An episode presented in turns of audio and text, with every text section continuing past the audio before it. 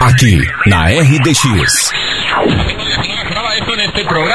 Rádio História. Conhecer o passado. Para entender o presente.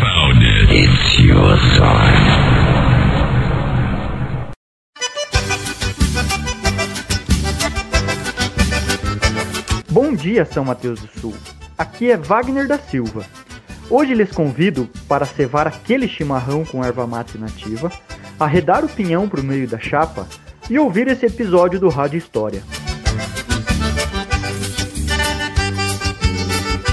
Hoje, dia 5 de junho, é o Dia Mundial do Meio Ambiente. Muitos devem estar se perguntando, mas qual a relação entre história local e meio ambiente? Vou fazer ao longo desse episódio algumas recordações para entendermos melhor. Primeiramente, o que é meio ambiente? Existe uma definição que diz que é o conjunto de todos os seres vivos e elementos não vivos existentes em um local ou no mundo todo. Portanto, vocês já pararam para pensar se o clima da nossa região fosse outro? Provavelmente teríamos outras formas de plantas também. E se os rios e lençóis freáticos fossem diferentes? E se os solos e rochas não tivessem as características que nós conhecemos? Através desse exercício de imaginação, vamos pensar agora como isso interfere em nossa vida. Desde aspectos mais comuns, como cobrir uma flor antes da geada, até decidir qual produto agrícola será cultivado em grande escala.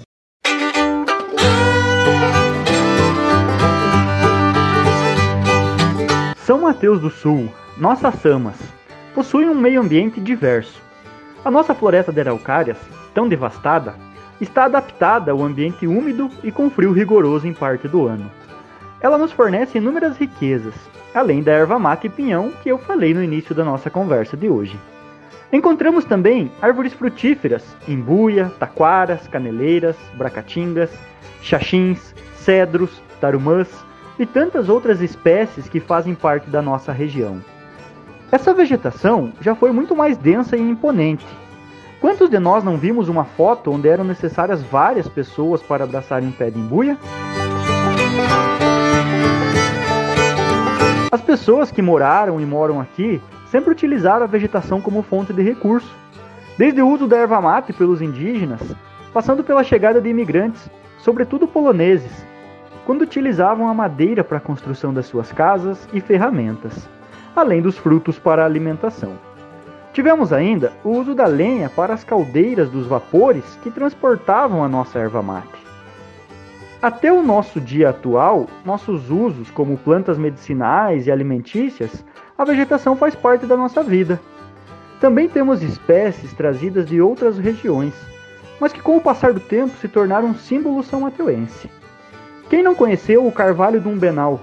Essa espécie trazida por imigrantes poloneses se multiplicou em nosso município e hoje faz parte da identidade de Samas. Nossa fauna também é riquíssima, composta por animais símbolos e que infelizmente correm risco de extinção, como lobo-guará, gralha azul, jacutinga, espécies de tucanos, onça parda, jaguatirica, pica-paus, macaco prego.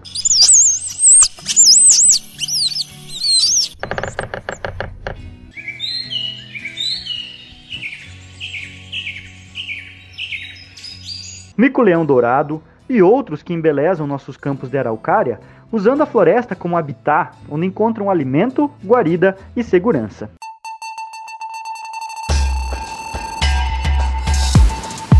E os nossos rios? De planalto, com trechos navegáveis, formam nossa paisagem de uma maneira particular. Quero começar pelo Iguaçu, que, segundo Romário Martins, teve uma função civilizatória bem importante em nossa região.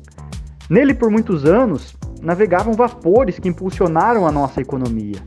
Com o declínio da navegação, o Iguaçu não perdeu importância, pois hoje é fonte de lazer para muita gente do nosso município.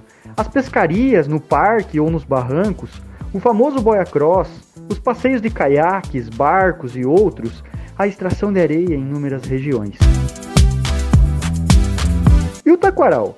Aquele que abastece o nosso município e fica 100% em território são mateuense. A identidade do rio Taquaral com os são mateuenses vai muito além da sobrevivência pelo abastecimento. Ele leva nome de uma comunidade de nosso município. Fez e faz parte da história e infância de muita gente, seja na Clareira ou em outros pontos. Por falar em rio com o nome de comunidade ou bairro, não podemos esquecer do rio Canoas. Cortando grande parte do trecho urbano de São Mateus do Sul, faz parte do nosso cotidiano. O rio Putinga fecha a quadra dos principais rios de São Mateus do Sul.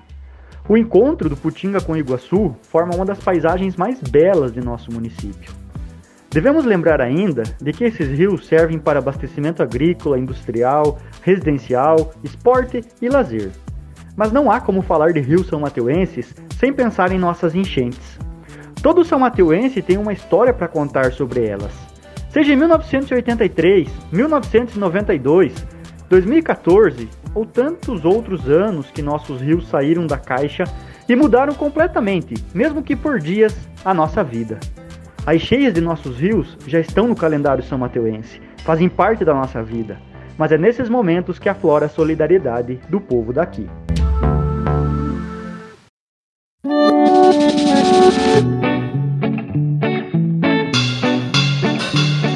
E o nosso clima? A nossa mudança de temperaturas ao longo do ano é totalmente característico do município e da região. Nós não temos estação seca, apesar que em alguns anos atípicos a estiagem nos assola com mais força. E a garoa de inverno que vai o dia todo. Quando sobe muito a média pluviométrica, temos cheias, como já citado aqui. Fomos abençoados com um clima que possibilita uma variedade de cultivos agrícolas: soja, batata, tabaco, milho, trigo, feijão e tantos outros produtos que são vistos em São Mateus do Sul. As geadas no rigoroso inverno e o calor de médio para intenso no verão dividem opiniões de pessoas, que pendem seus gostos entre inverno e verão. Quem não lembra, acordou para ver ou fez boneco de neve no simbólico dia 23 de julho de 2013, onde Samas amanheceu recoberta de uma fina camada branca de gelo, mas não era a geada que nós estamos acostumados, e sim neve, um evento histórico. Os nossos solos e rochas também são abençoados. No subsolo são mateuense é comum acharmos água em abundância, seja por um galho de pessegueiro ou por sofisticados equipamentos, pois todo o território são mateuense está localizado no aquífero Guarani, um dos maiores reservatórios de água subterrânea do mundo. O xisto, oriundo da formação Irati, é explorado por mais de meio século em nosso município. Nesse sentido, somos privilegiados, pois existem poucas áreas de afloramento no Brasil. As argilas e areias também são matéria-prima em abundância para construção civil, areais e olarias. Nossos solos são férteis, colocando Samas como uma grande produtora agrícola no Brasil. Sejam mais arenosos ou argilosos, amarelados, avermelhados ou pretos, são a nossa base para a construção de um futuro sólido. Já perceberam que esses elementos do meio ambiente muitas vezes passam despercebidos em nossa correria do dia a dia? Porém, eles compõem a formação histórica, geográfica, econômica e cultural da nossa população, fazendo parte do nosso cotidiano. Feliz Dia Mundial do Meio Ambiente! Wagner da Silva para o Rádio História de hoje. Para ouvir todos os episódios da Rádio História que já foram ao ar, acesse o Spotify e pesquise por Rádio História RDX FM.